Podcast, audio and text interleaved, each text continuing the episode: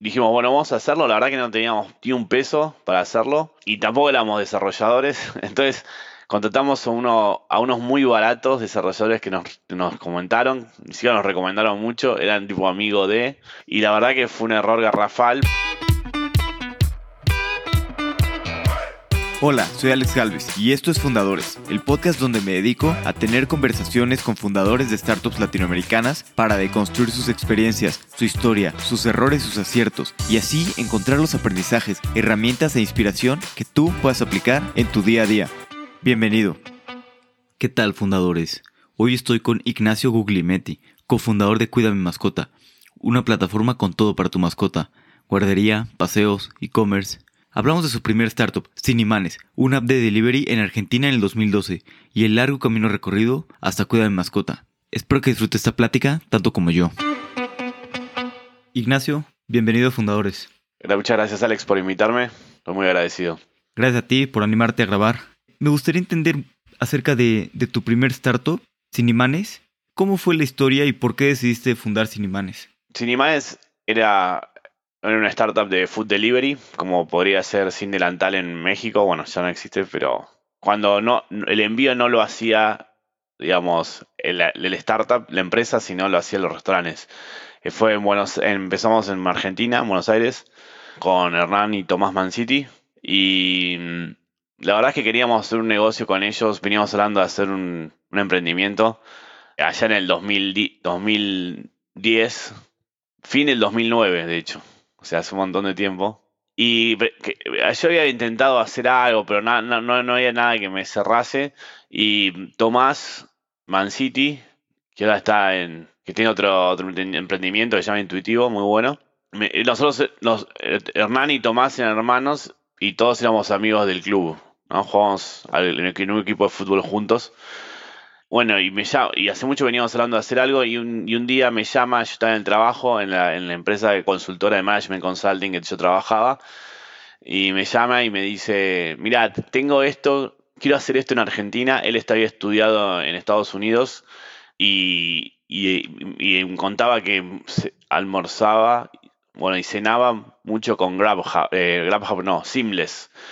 Y bueno, no había nada igual en Argentina, entonces la verdad es que, hijo, y en Argentina hay muchísima, había, siempre hubo muchísima cultura de delivery, mucho más que en otros países. Todos los restaurantes tenían sus motos. Ahora, ahora cambió mucho la idiosincrasia con, con, el crecimiento de Rap y, y, Globo y demás, pero antes no, no era así. Argentina era un país con más delivery de Latinoamérica, si no el más, con más delivery.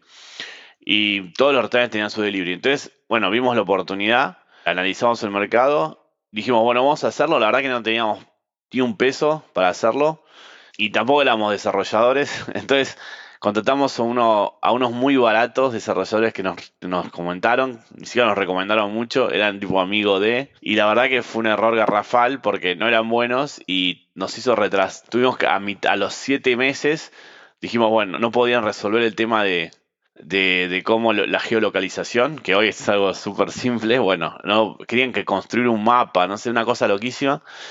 Y entonces a los ocho meses dimos de baja el proyecto con ellos, fue una pérdida de tiempo y plata. En realidad plata poca, porque no como que le pagamos un cuarto de lo que habíamos pactado, pero fue, una, fue un año de, de pérdida de tiempo, que es un montón en un emprendimiento, un año. Bueno, entonces dijimos, bueno, ¿qué hacemos? No sé, no sé. Bueno, de hecho, me acuerdo que fuimos al Mundial de, de Sudáfrica, los otros tres y, otro, y otros tres más de fútbol. Y estábamos en el impasse ahí, y ahí me acuerdo que discutíamos mucho, ¿lo, ¿lo, hacemos o no? Porque nos había desgastado mucho el tema, ¿no? O sea, haber estado peleando, le íbamos todos los días a, un... No, todos los días no, pero dos veces por semana a, revisar el proyecto cómo venía en un barrio bastante lejos en Buenos Aires, que, que bueno, llevaba tiempo, mucho tiempo, y nos había desgastado mucho. Entonces, ahí fue mío que decidimos, y además decidimos hacerlo con unos desarrolladores muy recomendados, que obviamente eran mucho más caros. Pero bueno, la verdad es que a los... Este, esto fue a tipo septiembre que habremos dicho, bueno, empecemos, o sea, cerramos con ellos. Y en mayo ya lanzamos el proyecto, o sea, ya teníamos restaurantes y lanzamos, empezamos a hacer publicidad, que la verdad que es un tiempo bastante, bastante rápido, porque el, ya el producto, vimos que lo teníamos en enero, pero, viste, eh, los últimos fixes y demás, bueno, a veces uno tarda mucho en salir y es un error, ¿viste? Siempre hay que salir lo, antes, lo más rápido posible y ya es algo que te recomiendan todos, pero en ese momento no era tan fácil, ¿viste? Estaba, era 2010, 11, 11 fines de 2010, principio del 11.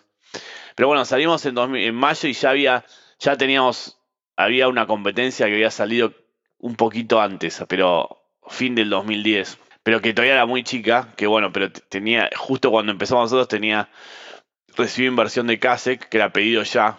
No sé si conoces. Sí, sí, sí. Que igualmente eran otros números que antes, ¿no? Que eran inversiones de 20 millones de dólares, sino fueron 500 mil dólares, pero para nosotros, nosotros teníamos 10 mil dólares, no sé. Pero bueno, la verdad es que mm, ahí lanzamos y.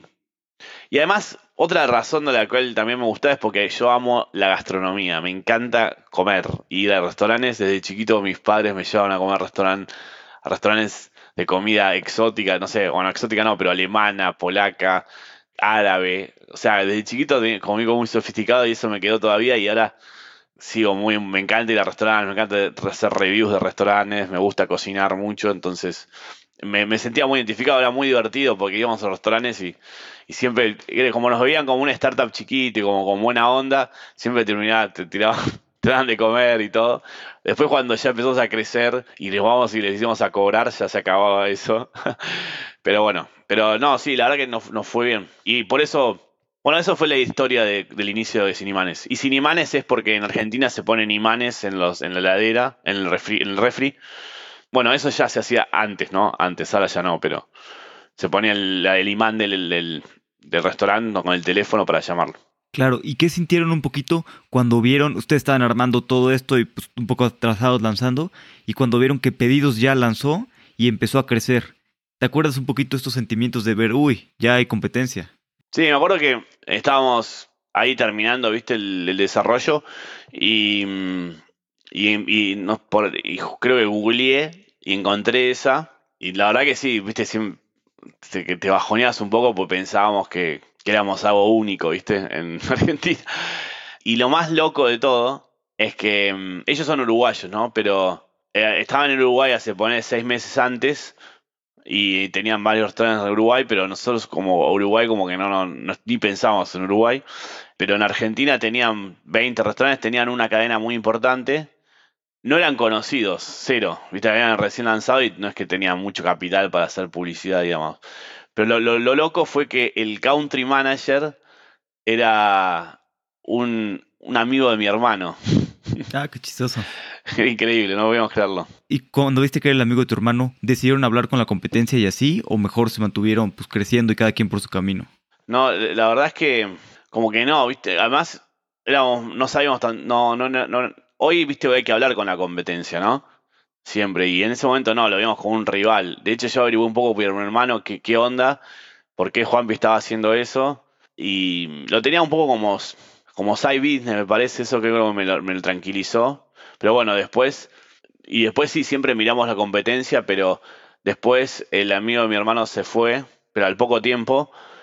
Y, sí empezaron a ponernos publicidad. Me acuerdo que recibieron, creo, una segunda ronda de inversión y habían contratado seis comerciales para contratar restaurantes y nosotros lo veíamos raro eso. No, teníamos dimensión de todas estas inversiones grandes. No, entendíamos por qué se pedían tantas inversiones y qué se hacía con tanto dinero. Es como que no teníamos ni idea del mundo de startup. ¿Entendés? Es como que nosotros era como por un negocio cualquiera, ¿entendés? No conocíamos el mundo VC, nada que tampoco había mucho, la verdad, no existían las aceleradoras. Recién empezaron a ver las aceleradoras al, año siguiente o algo así. Sí, la verdad que obviamente no está bueno tener competencia, como dice Peter Thiel, pero, pero un poco también te, hace te hace ser más eficiente y, ser más aguerrido muchas veces, ¿no? Como cualquier competencia. Y, y nosotros igual pudimos crecer muy bien. No sé si me estoy adelantando en la entrevista, pero nosotros encontramos cómo poder crecer sin tanto capital nosotros logramos algo que hoy quizás es bastante obvio, pero en su momento no.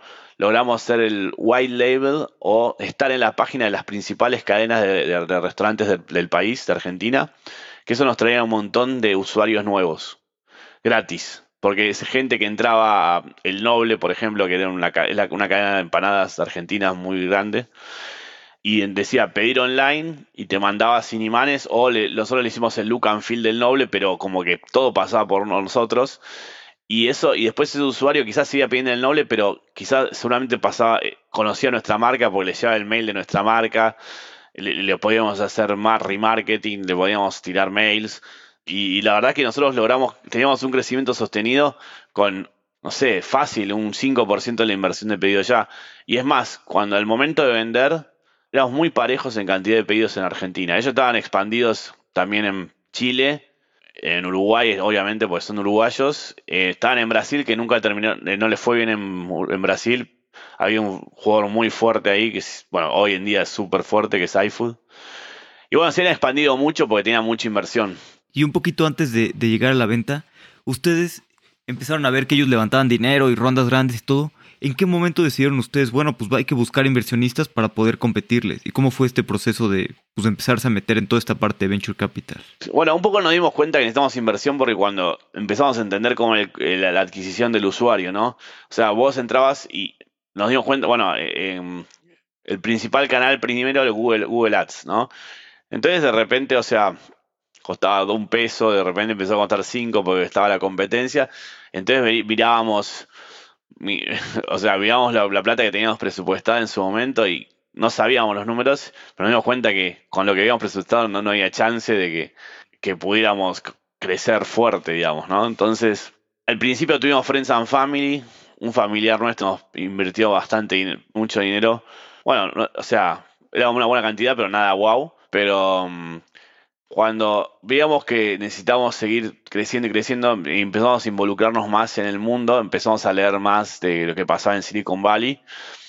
Ahí empezamos, y, empezamos a experimentar en nuestro propio negocio la necesidad de tener mucho capital para expandirse rápidamente y entender que este, estos negocios que son, son a mucha escala, la única chance es haciendo mucha publicidad y bueno, necesitas inversión. Entonces ahí un poco que eso fue al año siguiente, por ejemplo, que, empezamos a cambiar esa idiosincrasia y es cuando empezamos a buscar inversión externa por afuera de lo que son las Friends and Family o nuestro dinero. Y primero tuvimos una, una propuesta de, un fondo de inversión español que nos, nos pedía unirnos con otro jugador de, de otro país. Y fue la primera reunión que tuvimos con un alguien que viene del mundo inversor profesional, digamos, ¿no? Fue un español, nos juntamos en una ledería en Buenos Aires. Y bueno, y todas las preguntas, digamos, que tenés con un VC, bueno, las primeras que, teníamos, y estuvimos a punto de juntarnos y la idea era que nos juntábamos y ellos invertían, hacen una, muy buena inversión. Finalmente no nos llevamos bien con los, con los otros empresas. Estuvimos, estuvimos en la reunión en el país de ellos, donde íbamos a cerrar todo y como que no nos llevamos bien en ese momento y decidimos que no. Pero eso después nos ayuda en el futuro a pensar distinto, digamos, ¿no? Porque después hicimos lo mismo, pero con, los, con Semiantoja y también nos, nos, invirtió un fondo gracias a esa fusión. ¿Cómo llegaron a, conocer a Semiantoja? Bueno, después de esta situación con, lo, con el fondo español, empezamos a buscar venture capital. Entonces, en Argentina estaba complicado en ese momento, no había gente que quería mucho invertir, pero a través de un, de un emprendedor muy conocido argentino, que hoy tiene una, que es Rodrigo Teijeiro, que es el CEO de Recarga Pay, que acaba de levantar como 70 millones de dólares. Me acuerdo que no, no, no lo conocíamos, pero nos juntamos, creo que nos conocimos por LinkedIn, y, y nos presentó con, con Ariel Arrieta de NextTP, y entramos en el batch ese, y entramos tarde, de hecho, o sea, cuando ya había cerrado. nosotros no sabíamos ni que existía NextTP Labs, la verdad. Y ya iban por la tercera o cuarta generación. 2013. Antes nos había invertido un restaurante que era cliente nuestro. Esa había sido la primera inversión por afuera de nuestro Friends and Family. Y, bueno, en NextTP Labs ahí ya, viste, ya nos empezamos a entender mucho más de cómo funciona el mundo de Venture Capital y, empezar a, bueno, entender mucho más cómo es el costo, todo el, digamos, la idiosincrasia del costo de adquisición de usuario, el lifetime value y todas las la jerga, digamos, pero las métricas que uno tiene que seguir, que obviamente una quizás la sabe de antes, pero no la tiene, no la puede asentar en algo concreto, digamos, ¿no? Que en la fórmula esa. Sabe que, digamos, esto creo que este usuario nos puede llegar a ser rentable en tanto tiempo, pero quizás no teníamos la fórmula en la cabeza.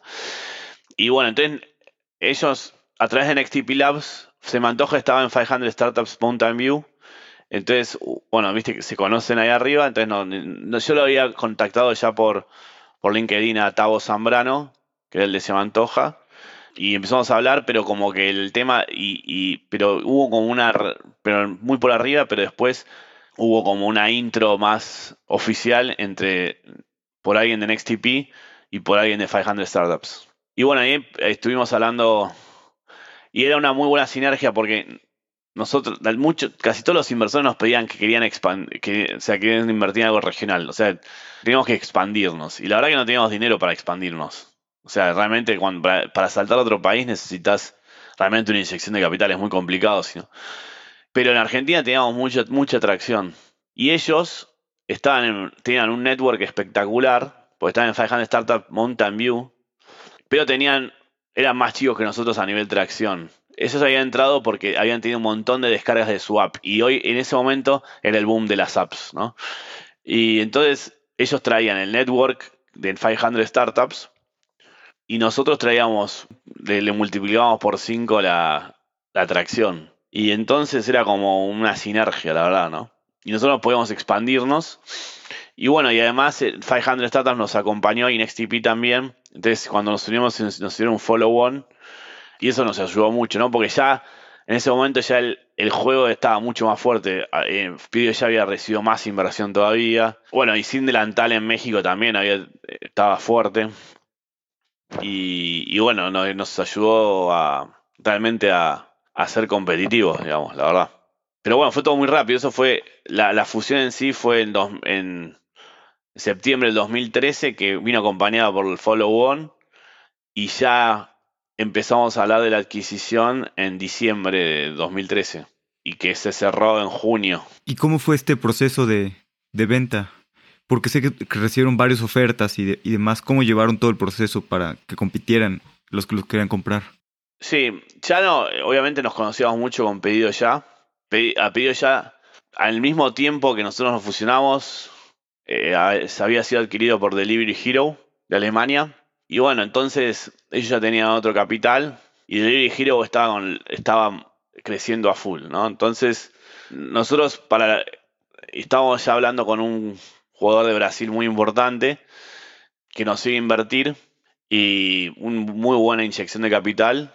O sea, que iba a y nosotros teníamos buen posicionamiento en Argentina, entonces íbamos a una amenaza muy fuerte para el crecimiento de pedido ya en Argentina, que es el principal mercado de pedido ya. Y además había otro jugador en ese momento, que se llamaba Hello Food. Estaba atrás Rocket Internet, pero que no, no anduvo bien en Latinoamérica. Era mucho más chico que nosotros, pero bueno, tenía un montón de dinero, ¿no? Entonces, entre esas tres empresas, bueno, y después nos contacta Pido ya y dice, bueno, ¿qué les parece juntar? Y bueno, entonces hablamos, veníamos hablando con los brasileros, pero no se concretaba, entonces eso motivó que ellos se decidiesen entonces hicieron una propuesta, también hizo una propuesta a esta empresa Rocket y mm, la mejor. A ver, con, la, con la de los brasileños hubiéramos seguido estando en el mercado, ¿no? Entonces siempre fue la duda, ¿viste? Si nos, con la de pedido ya, Delivery Hero, con la de Delivery Hero, o sea, nos compraban y nosotros nos íbamos. Y bueno, la verdad que en el momento vimos que esa fue la mejor opción y, y bueno, decidimos vender. ¿Y te acuerdas un poco qué pasaba en tu cabeza entre el debate entre vender y ya salirse o recibir la inversión brasileña y, seguir creciendo y seguir compitiendo? Sí, fue un, fue un súper debate interno. Creo que lo que determinó es que nosotros no podíamos hacer ni un poco de cash out con la inversión. Y eso no nos gustó tanto porque además íbamos a ser, era como que en el futuro nos compraban ellos o nos compraba nadie. Porque pertenecíamos al mismo jugador de la industria. No es que ellos, quizás sí, se lo vendían a otro, pero en ese momento evaluamos eso y creo que veníamos tres años ahí, tipo, sin ganar dinero, nada, cero, poniéndole y poniéndole. Y la verdad que vimos fresco lo otro. Y todavía pienso que la inversión que hubiéramos recibido, hubiéramos seguido estando ahí creciendo, pero ya después los números cambiaron muchísimo. O sea, yo me enteré que al año siguiente la inversión de marketing de Delivery Hero en Latinoamérica fue impresionante. Que si lo comparamos con la inversión que habíamos recibido, que hubiera sido casi el triple que habíamos recibido en toda nuestra historia, no hubiera, para mí, no hubiera alcanzado. O sea, hubiéramos hecho ruido, pero ya las diferencias. No, no todo es el marketing, ¿no? Hay muchas empresas de marketing que, fracasan con mucho marketing, pero medido así fríamente, hubiéramos necesitado muchas rondas de inversión de mucho capital y, nunca, no sé si hubiéramos hecho cash out. Nunca, la verdad que no nos arrepentimos, fue una experiencia muy enriquecedora. Claro. ¿Y, cuál fue el sentimiento de, pues me imagino, tres años trabajando, cansado, bueno, creciendo y, compitiendo, y de repente, pues vender la empresa, tener ese cash out, y no sé, ¿en qué fue el momento en el que dijiste, wow, no sé, tal vez viendo el dinero en el banco o... Sí, el momento que nos depositaron, que más es todo como rápido en el día, o sea, cuando te, terminas de cerrar los detallitos y te lo depositan en el día, es como que es una tranquilidad tremenda. Además nosotros teníamos re poco dinero en el banco. pero que nos quedaba. O sea, eh, habíamos estado jugando al filo del. Pero súper. Porque además teníamos esa ideología de siempre estar agresivos en marketing para que no, no, no ver que el otro está debilitando. Entonces íbamos a fondo. Fuimos súper kamikazes. También teníamos seguridad de que alguno iba a salir, ¿no? Seguro. Pero sí, bastante estresante. Y, pero sí, el momento que ves el dinero en el banco es wow, es espectacular. Es como que lograste un objetivo, ¿no? no es que nos hicimos multimillonarios ni cerca, pero, pero, pero que es como que lográs un objetivo, devolvés el dinero a tus inversores y un poquito más, les llevan una ganancia. Muchos eran friends and family nuestros, estaban re contentos. Y bueno, y además en ese momento creo que hubo, fuimos el único éxito, hubo dos éxitos en Latinoamérica en ese año, una cosa así. Eh, realmente era, era complicado. Ahora ya estoy viendo que hay mucho más deal flow, como dicen. Ahora yo lo veo mucho más, creo que ya hay empresas de Latinoamérica que compran empresas de Latinoamérica y en buenos valores. Hay otros números ¿no? en el mercado, ya las inversiones son mucho más grandes. Pero en ese momento era, realmente era complicado. Estábamos en, un mercado muy hot, que hoy sigue siendo muy hot, y creo que eso fue una gran, una gran decisión, ¿no? Meterse, estar en ese mercado.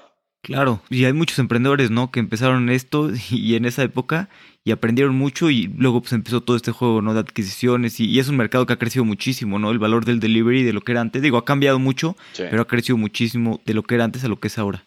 Y ya después de vender, ¿cuál fue el siguiente paso en tu carrera? Bueno, relajé unos meses, pero después estaba como viendo muchas cosas, ¿viste? Quiero hacer otra cosa, quiero hacer un nuevo negocio. ¿Qué hiciste para relajarte? Bueno, de hecho, me fui a Perú de viaje. Me gusta, bueno, ahí me encanta la comida. A mí entonces la, comida peruana es espectacular. A mí me encanta. Me fui de viaje varias semanas, creo más de un mes a Perú. Muy divertido. Y después me acuerdo que me, me, fui me mudé, me fui a vivir solo. Todo eso me llevó tiempo. Pero fueron unos meses, porque después ya me metí en otra cosa. Y mm, me acuerdo que ayudé a otros startups. Y después, bueno, empecé a ver, qué hacer lo, siguiente. Y nos juntamos con Olga, que era la hermana de Tavo, Olga Zambrano, que es mi cofundadora, y otro amigo, que fue también socio, en, que fue inversor de Cinimanes. Y bueno, dijimos, bueno, hagamos algo que esté medio relacionado a Cinimanes, o en la misma industria, no, en la industria no, pero que donde podamos capitalizar la experiencia que, tuvimos en Cinimanes y además aprovechar el... Bueno, en ese año, menos de un año que trabajamos juntos con los mexicanos, con Olga y Tavo, eh, bueno, me llevé bárbaro con Olga, entonces le propuse a Olga hacer el emprendimiento nuevo y estar en dos países de un saque, ¿no? Hacer una empresa binacional, digamos, de un, de un, desde salida. Y entonces, con Olga pensamos qué hacer y, entonces pusimos unas premisas. Una era que sea un marketplace, que es lo que, bueno, habíamos tenido experiencia.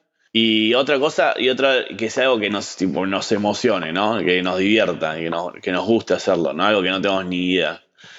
Y, bueno, y entonces pensamos, eh, pensamos un montón de, proyectos así súper novedosos y también fuimos a ver qué había en el mercado, en otros mercados más desarrollados. Bueno, y vimos, vimos que estaba Dog Bakey, que era hospedaje de mascotas, pero tipo, estilo de Airbnb. En vez de dejarlo en, un hotel para perros, lo dejas en una casa. Y la verdad que nos, nos encantó, porque los dos tenemos, teníamos, yo tenía mascota, entendíamos el problema perfectamente y realmente era un marketplace. Que igualmente después terminó siendo muy distinto a lo que es el food delivery, pero nada que ver. Pero era, Era, bueno, era básicamente, la estructura era, muy similar porque es, ubicás, pones tu dirección, ves todos los, los cuidadores que están alrededor de tu casa, en Cinemanes vos ponías tu dirección y ves los restaurantes que están en tu casa.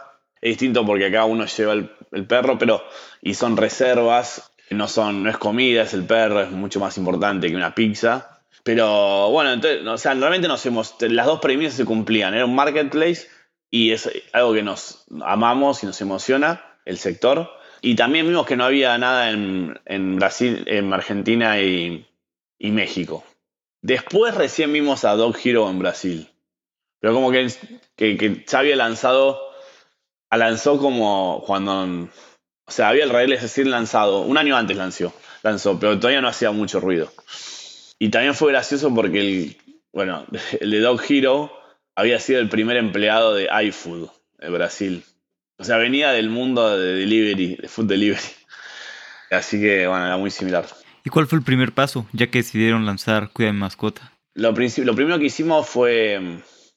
Esta vez dijimos, vamos a hacer con un CTO desde el principio. Olga no es desarrolladora, yo tampoco. Pero la verdad que con la ansiedad dijimos, o sea, dijimos, no, salgamos, ya, fue. Contratamos una agencia y hicimos, digamos, el MVP.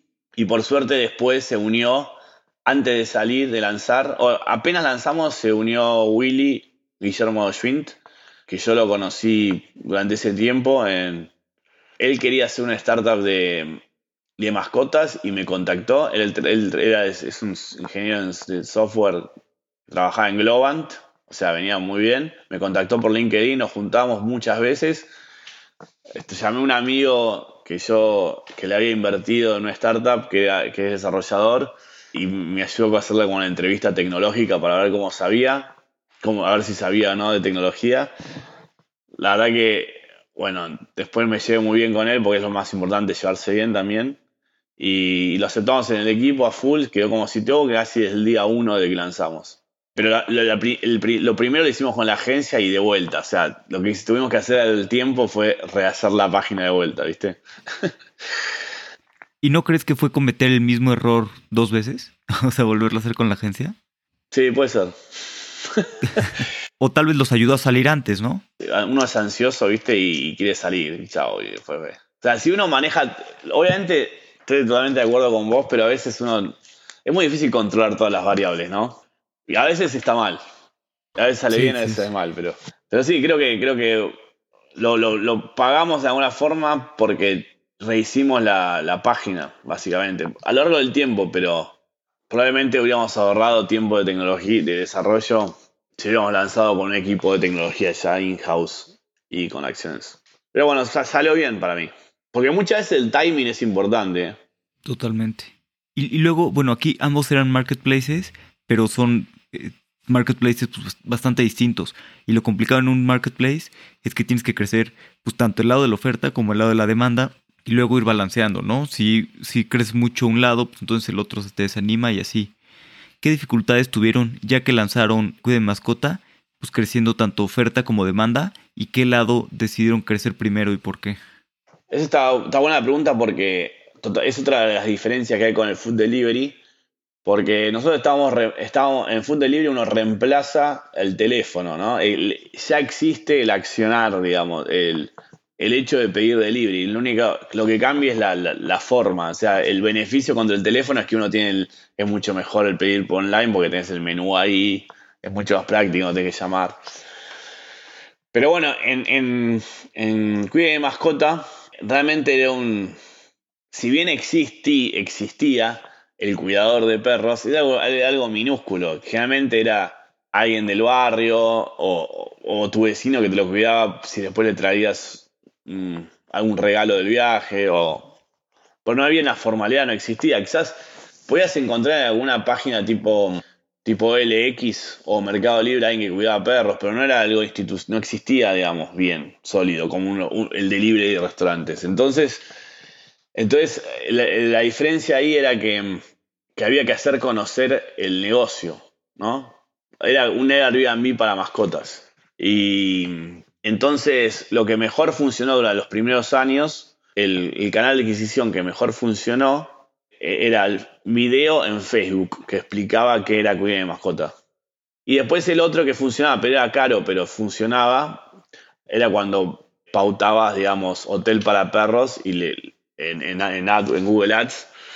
Entonces ahí capturabas a los usuarios que estaban buscando un, alguien que le cuide el perro, ¿no? Que generalmente lo llevaba a un hotel para perros, una guardería. Eso es importante porque también nosotros, quizás me estoy volviendo a la pregunta anterior, ¿por qué hicimos cuide mascota? Es porque nosotros no nos gustaban los hoteles para perros que hay en Latinoamérica. O sea, creemos que Ahora que hay, algunos que son de mejor calidad, pero son súper caros. Pero los que son no son caros, no, no está tan bueno como para tu perro para dejarlo ahí. Entonces, sí, entonces acá había que hacer conocer un nuevo negocio, ¿no? Esa es la, dificultad. Y entonces, no, en el, sentido del huevo y la. O sea, que, que, qué lado del marketplace había que, hacer primero crecer. Eso mío teníamos claro porque eso ya lo vimos en el, food delivery, que uno si no tenía restaurantes en una colonia, no iba a tener pedidos. Entonces acá era medio similar. Entonces nos enfocamos al principio en tener cuidadores. Y la verdad que no nos costó mucho porque es bastante, o sea, el negocio, el, el, trabajo del cuidador es muy atractivo. Si vos sos amante de mascotas, que te paguen para cuidar mascotas, te re divierte. Que igualmente es un trabajo bastante cansador, tío. Si tienes un perro problemático. Y es una responsabilidad grande, ¿no? Pero bueno, entonces, gente que se quiera anotar, aplicar a ser cuidador, tuvimos muchos desde el principio, pero hubo que ir afinando mucho el lápiz para ver quién está realmente capacitado para, para ser cuidador. Porque es una responsabilidad mucho más grande, muy grande. Entonces ahí fue la parte, digamos, más desafiante. ¿Y como qué desafíos específicos tuvieron ahí encontrando buenos cuidadores y cómo hacer ese proceso de screening para obtener mejores cuidadores? Uno va, lo va, va perfeccionándose con la base de experiencia que tiene el usuario, ¿no? Pero tampoco uno podía tener muchas malas experiencias porque sus usuarios iban a ir y el boca en boca y se iba a caer. Entonces ya de por sí tenían que ser buenos. Pero mm, eh, el desafío era mm, teníamos que, generar confianza entonces eh, del cliente, ¿no? Entonces, creo que al principio no pedíamos tanta documentación del hogar o, comprobante de domicilio o DNI y demás, y, eso lo fuimos perfeccionando, fuimos siendo mucho más estrictos en la documentación y, después siempre fuimos aumentando, o sea, aumentando la exigencia en el conocimiento general de las mascotas, del cuidado de mascotas. Mm. Y lo bueno de, este negocio es como, es, como, es como que tiene un círculo virtuoso. A medida que uno va creciendo, los cuidadores que tienen reservas reciben más buenos, reciben más reseñas, y entonces el nuevo usuario generalmente quiere ir con ellos. Entonces cada vez tienen más experiencia en el cuidado. Entonces a medida que pasan los años, uno va mejorando muchísimo el servicio y reduciendo la, cantidad de, errores. O sea, uno lo puede ver, nosotros tenemos una cobertura veterinaria y daños materiales y inconvenientes y uno, y cada vez pagamos menos en proporción de eso y además la intervención del equipo de atención a clientes por problemas o por desconocimiento de uso de la plataforma o por, por coordinación de reservas cada vez es, menor en proporción. O sea, tenemos casi la misma cantidad de, personas en atención al cliente hace cuatro años que ahora. Qué interesante. Pero también te complica un poco porque luego todos quieren, tal vez para nuevos cuidadores, ¿no? Porque todos quieren que sus perros los cuiden los mismos cuidadores que son buenos, ¿no? Y tal vez los nuevos cuidadores es difícil que empiecen a, generar esta, confianza.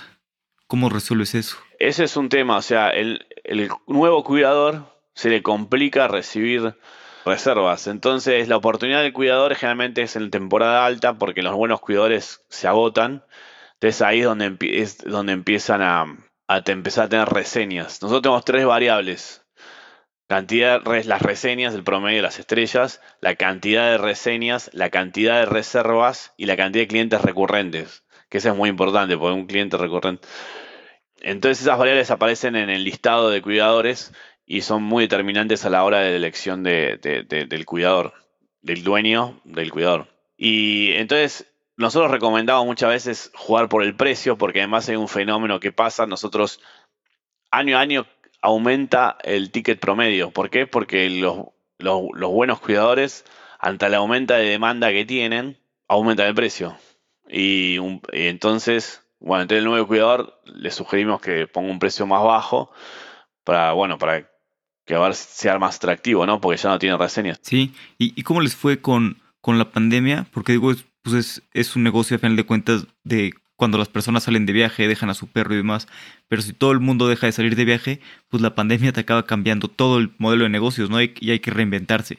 ¿Cómo fue este desafío para ustedes? Bueno, nosotros ya en diciembre, en noviembre del 2019, decidimos, queríamos, hicimos una especie de clic viendo una oportunidad además, donde creíamos que realmente podemos solucionar más que ese problema a los dueños de mascotas nuestra base de usuarios era, es muy grande. Entonces pensamos en crear una super app. Creo que también viene con todo el fenómeno de las super apps que hay en Latinoamérica. Entonces queríamos, queremos y somos una super ahora somos una super app de mascotas. Entonces, y además teníamos uno de nuestros inversionistas es Mars Pet Care, que es la compañía más grande del mundo de mascotas, la dueña de Pedigree, Royal Canin, Whiskas. Entonces eso nos habilitó también mucho a poder explorar el, el mundo de los alimentos y productos, ¿no? Y mm, entonces, ya en diciembre empezamos a trabajar en el desarrollo de la, del e-commerce, que lo lanzamos en febrero del 2020. Mitad, el 10 de febrero del 2020 em, lo pusimos en línea. bueno, un mes después, las reservas de hospedaje, llegó la pandemia a México, alrededor del 20 de marzo, se fueron a cero las reservas. De hecho, en marzo no se ve tanto el cambio, se ve. Pero en abril, que encima tenía Semana Santa, que es temporada alta, el, crecimiento año sobre año contra el abril del 2019 fue una caída del 90%. O sea, fue terrible. Entonces ahí, digamos, se nos vino el mundo abajo, pero las esperanzas siguen vivas porque nosotros ya en marzo vimos que tuvimos muy buena cantidad de, ventas de, de alimento.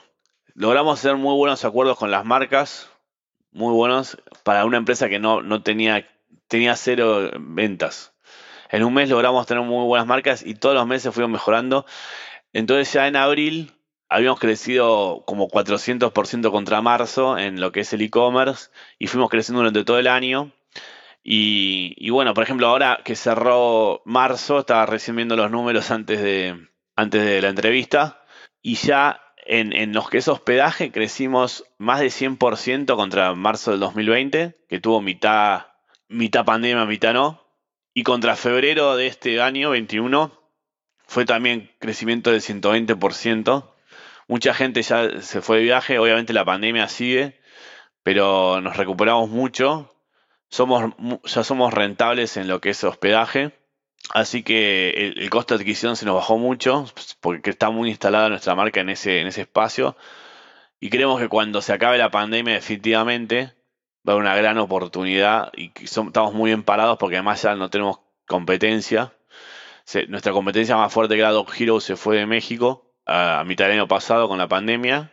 Después fue adquirido por Pet Love en Brasil. Y mm, entonces cuando se libere totalmente, creo que con el, con el avance de la vacunación, la gente va a empezar a seguir viajando mucho más y, creo que tenemos una gran oportunidad en lo que es el hospedaje, pero además en nuestro el e-commerce ya, ya representa la mitad de nuestro negocio este mes, más de la mitad de nuestro negocio. Y cada vez tenemos más acuerdos con marcas y, entonces creo que ya, ya somos una solución integral para el dueño de las mascotas. Buenísimo. Sí, qué bueno que, han crecido tanto en e-commerce. La verdad es que yo creo que, la oportunidad de mascotas es enorme. Ay, no. Quería traer a mi perro, pero se escapó. Buenas. ¿Cómo se llama? Cripto. Cripto. cripto. Como cripto de criptomonedas. Sí, sí, sí. Y luego me di cuenta que el de Superman también se llama así, pues es blanco, pero pues bueno, ya ni modo. Iba a decir justo que pues, muchísimas personas tenemos mascotas en Latinoamérica y la oportunidad es enorme, ¿no? Es un mercado, la verdad es que poco atendido y hay muchas oportunidades. ¿Qué más sigue ahora para Cuida mi Mascota dentro de los siguientes dos años? Creo que hay una gran oportunidad en, el, la parte de e-commerce de, de seguir creciendo. No hay un jugador tan fuerte como hay en Estados Unidos como Chewy en lo que es e-commerce y o Pet Love en Brasil. Entonces queremos ubicarnos ahí y además seguir creciendo en, los servicios. El mes pasado lanzamos visitas en, casa, que es que el cuidador vaya a la casa del, del dueño de la mascota. Por ejemplo, para Rover en Estados Unidos, que es la grande del servicio de mascotas en Estados Unidos, representa casi un 30% del negocio las visitas en casa. Hay que ver cómo pasa en Latinoamérica respecto a eso, pero creemos que va. Ya el primer mes ya tuvimos muchas reservas al respecto. Y lo bueno es que son. El servicio lo ofrecen cuidadores que ya tienen muy buena reputación, con muchas reseñas. Entonces la desconfianza se minimiza. Y queremos seguir sumando servicios. Estamos trabajando en seguros de mascotas y cada vez ofrecer un servicio mucho más eficiente. Tenemos same day delivery en Ciudad de México Monterrey. Queremos seguir abriendo ciudades. Bueno, para todo eso estamos preparando una, ronda de inversión para, para poder ejecutar todo lo que queremos. Y bueno, esperando que se acabe la pandemia para que nuestro negocio histórico crezca muy fuerte. Creo que hay muchas empresas de turismo que están mostrando crecimiento. Obviamente el IPO de Airbnb fue muy auspicioso. Creo que hay una todavía hay fe en el, turismo. Quizá va a cambiar la forma de hacer turismo, pero que va, la gente va a viajar, va a viajar. Sí, no, y va a regresar yo creo con mucha fuerza, ¿no? Porque todo lo que no hemos viajado estos años, pues mucha gente tiene ganas, ¿no? De volver a viajar, volver a salir de su casa. Y los que ah, tal vez no sé, no, no salimos tanto a veces por trabajo o por lo que sea. Es como, chin, hubiera aprovechado cuando podía viajar, como que quedan esas ganas otra vez de, volver a viajar. Entonces yo creo que la industria del turismo se va a recuperar. Y, también incluso pues las mascotas, ¿no? Ha crecido mucho. Bueno. Yo estaba leyendo que en Inglaterra, creo, se acabó el supply de, perros, ¿no? Durante la pandemia. Creo que muchas personas han comprado perros, adoptado perros y, y demás. Sí, el, el crecimiento de las marcas super premium, además, por ejemplo, fue el más alto de, toda la historia. Por ejemplo, en México, Royal Canin, porque la gente además se empezó a preocupar mucho más por la, por la mascota. Entonces, es como un hijo, ¿no? te busca mejor alimentación, mejores accesorios. Y además, bueno, lo que dijiste vos, la adopción de mascotas creció muchísimo. Cada vez más hay más mascotas en el hogar porque, bueno, la gente está más en la casa con el home office y demás, ¿no? Es un divertimento más sin alguien preocuparse. Sí, en Estados Unidos fue el año de mayor crecimiento de adopción de mascotas de, toda la historia. Así que sí, es, como, hay como los dos mercados, hay muchas oportunidades. Sí, creo que están en el lugar indicado, ¿no? Se ha reducido la competencia y están en el lugar indicado para, para crecer bastante este año y, y después de la pandemia. Sí. Vamos a pasar a la última parte, que es mi parte favorita, la serie de preguntas finales. Las preguntas son cortas, las respuestas no necesariamente deben de ser cortas. Ok. ¿Cuál es el libro que más has recomendado? Bueno, no se lo recomendé porque es como largo. Entonces, pero te voy a decir que más me gustó. Y quizás más me inspira, digamos, ¿no?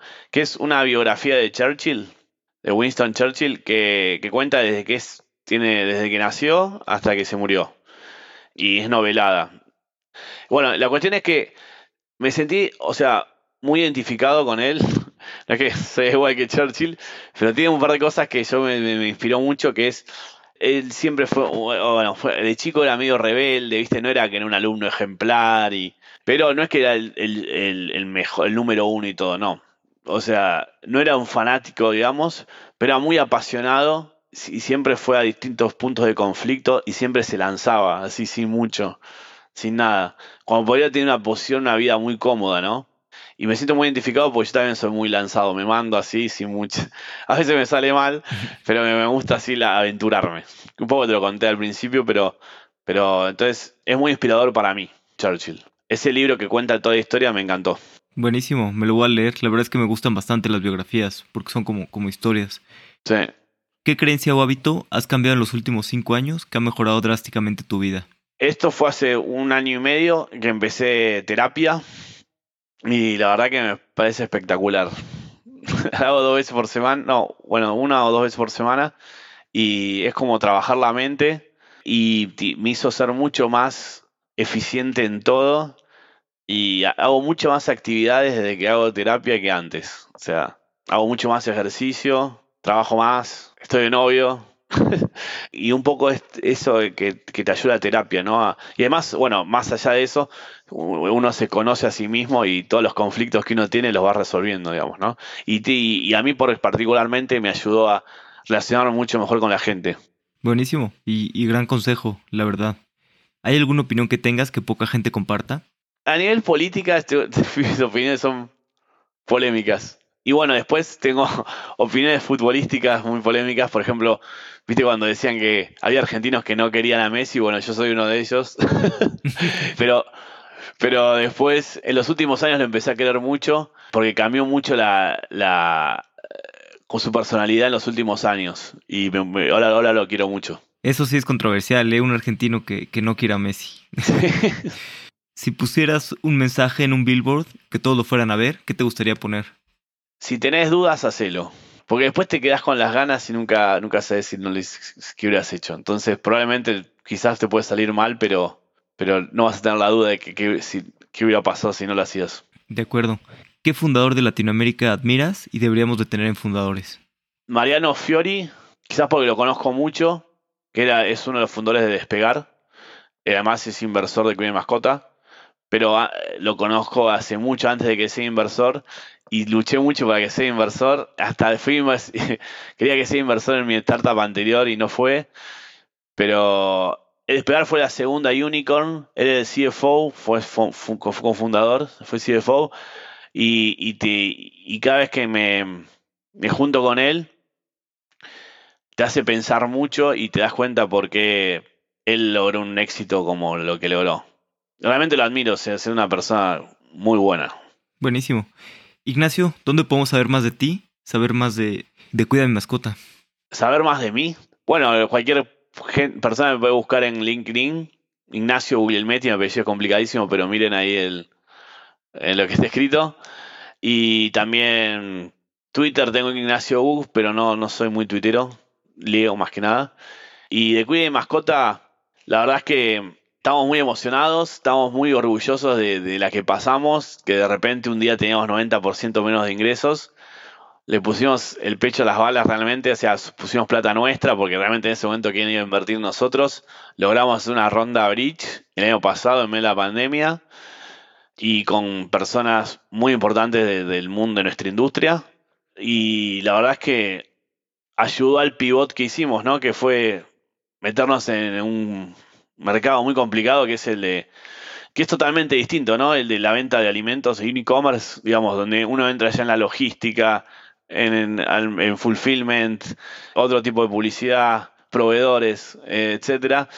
Pero la verdad es que nos impulsó mucho y eh, le hizo más fuerte al equipo y todo. Estamos muy orgullosos de lo que estamos haciendo y además ayuda mucho a, nuestra marca y a realmente, a realmente cuida de mascota el nombre siempre dudamos del nombre de la empresa porque es medio largo, pero es muy ejemplificador. O sea, realmente estamos cuidando la mascota ya en el nivel nutrición, nutrición de accesorios y después servicios para que lo cuiden bien a tu mascota. Entonces estamos muy orgullosos y bueno, queremos ir por más.